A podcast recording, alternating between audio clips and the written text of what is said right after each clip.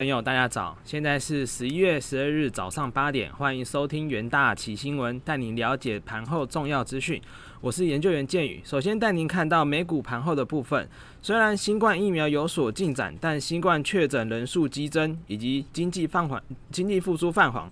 周三小型股指数罗素两千停止了为期两天的涨势，科技股在连日下跌后再度重回盘面热点。苹果、亚马逊领军科技股反弹，纳指、费半两大指数收涨逾两趴。全球新冠肺炎疫情持续发烧，据美国约翰霍普金斯大学即时统计，全球确诊数已飙破五千一百六十二万例，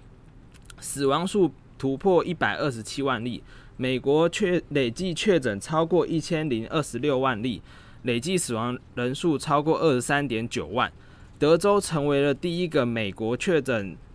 超过一百万例的州。随着疫情的恶化，纽约州州长库莫设定新防疫规则，加州以及美国中西部和东北部各州亦强化防疫限制。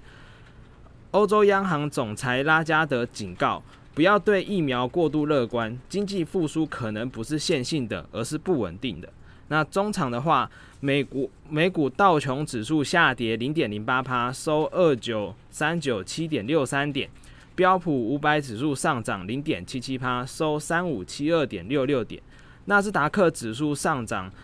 二点零一趴，收一一七八六点四三点。费城半导体指数上涨三点六七趴，收二五一一点二四点。那在纽约汇市的部分，欧美新冠肺炎的病例持续激增啊，冲淡了新冠疫苗研发进展带来的一些乐观的情绪。加上美国公债值利率持续攀升，美元周三回升，避险的日元再度走软。在英镑的部分，英镑。对强势的美元走软，对欧元则持平。英国二度启动防疫封封锁措施，潜在的经济影响，加上英国和欧盟迟迟无法就拖后的贸易呃贸易协议达成共识，可能会促使英国央行在一月推出负利率，而纽元则是弹升至逾一年半的高点，反映纽国央行采取负利率的可能性降低。那中场的话，美元指数来到了九三点零零一四，那呃上涨零点二七趴。欧元对美元汇率报一欧元兑换一点一七八一美元，上下跌零点二七趴。英镑对美元汇率报一英镑兑换一点三二一七美元，下跌零点四趴。美元对日元汇报一美元兑换一零五点三八美日元，呃上涨零点一趴。那在能源盘后的部分。因市场对新冠疫苗的前景保持着乐观看法，再加上 API 数据显示美国原油库存大幅下降，使原油期货价格早盘的时候是温和上涨。但是石油主要生产国预期需求下降，再加上新冠确诊数激增，引发市场的担忧，令原油期货价格最终的话是收在今日的低点。那十二月交割的 WTI 原油期货价格上涨九美分，收每桶是一点四五美元。那但是盘中的时候则高达四三点零六美元。那一月交割的布兰特原油期货价格上涨十九美分，收每桶四三点八零美元。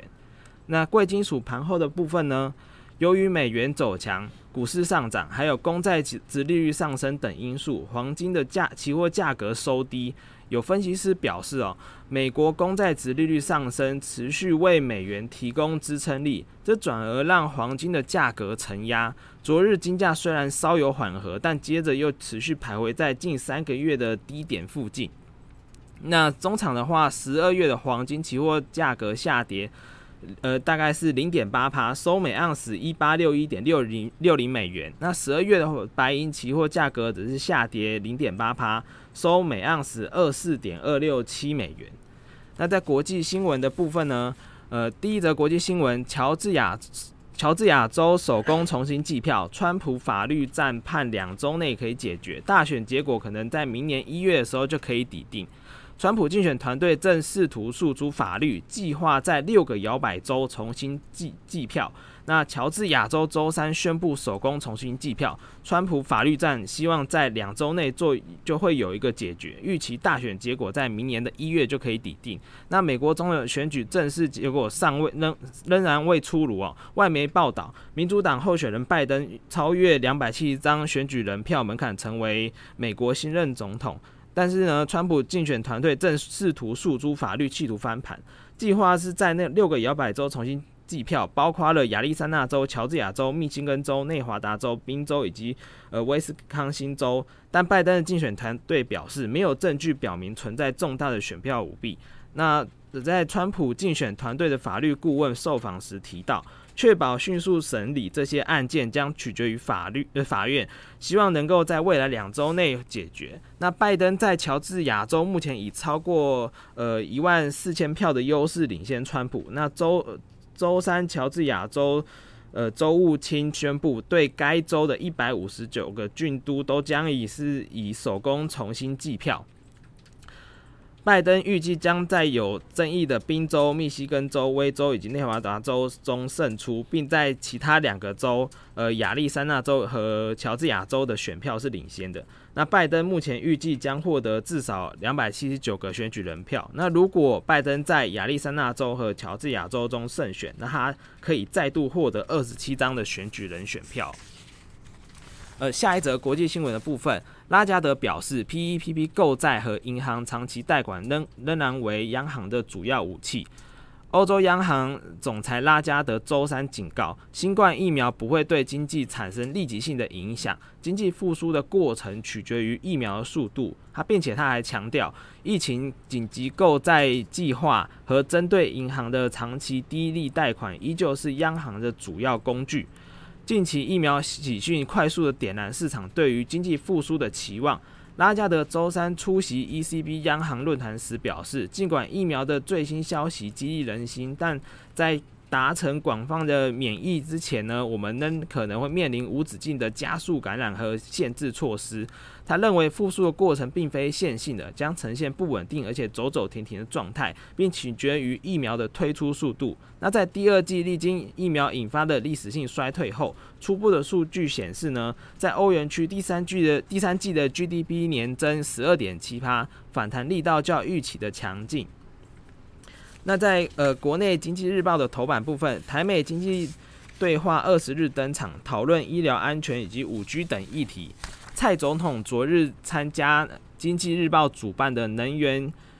能源愿景高峰论坛，宣布此事。随后在脸书上指出，美方将由前阵子访问过台湾的国务卿次国务院次卿克拉克主谈，我方则由经济部政次陈正吉。率领小型代表团前往美国，其他相关部会同仁则在台湾以视讯方式同步参与讨论。蔡总统又说：“我们和美国政府针对全球医疗安全、科技和技术、五 G 的干净网络。”供应链、投资审查、基础建设以及能源等议题进行讨论，这是台美关系重大的里程碑，彰显双方在全球经济战略伙伴的关系下，将会结合彼此的优势，进行更紧密、更广泛的合作。他强调呢，这不仅象征台美关系的进步，也证明我们国际杯不是纸上谈兵，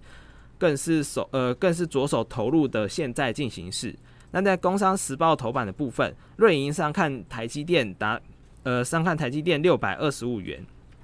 瑞银证券指出，Intel 的 CPU 委外代工的趋势越来越明朗，那台积电受惠的程度最高，将推测合理的股价由四百七十五元直接拉升到外资圈中最高的六百二十五元，惊艳全市场。那投信投顾工会理事长张席十一日再度再度喊台股上看两万点之际，亦看好最大推手全资全资股王台积电。股价将上看七百元，助攻台台股于二零二二年攻克两万点的大关。那除了瑞银之外，赋予台积电六字头的高档推测股价估值的大型的研究机构，还有广发证券的六一一点五元，以及里昂汇丰凯基投顾的六百元。那今日在重大经济数据的部分的话，今日的话在呃，晚上的九点半会公布美国的十月 CPI，还有美国上周有初领失业救济金的人数。那请投资人留意相关期货商品的行情波动。以上是今日的元大旗新闻，谢谢各位收听，我们明天再会。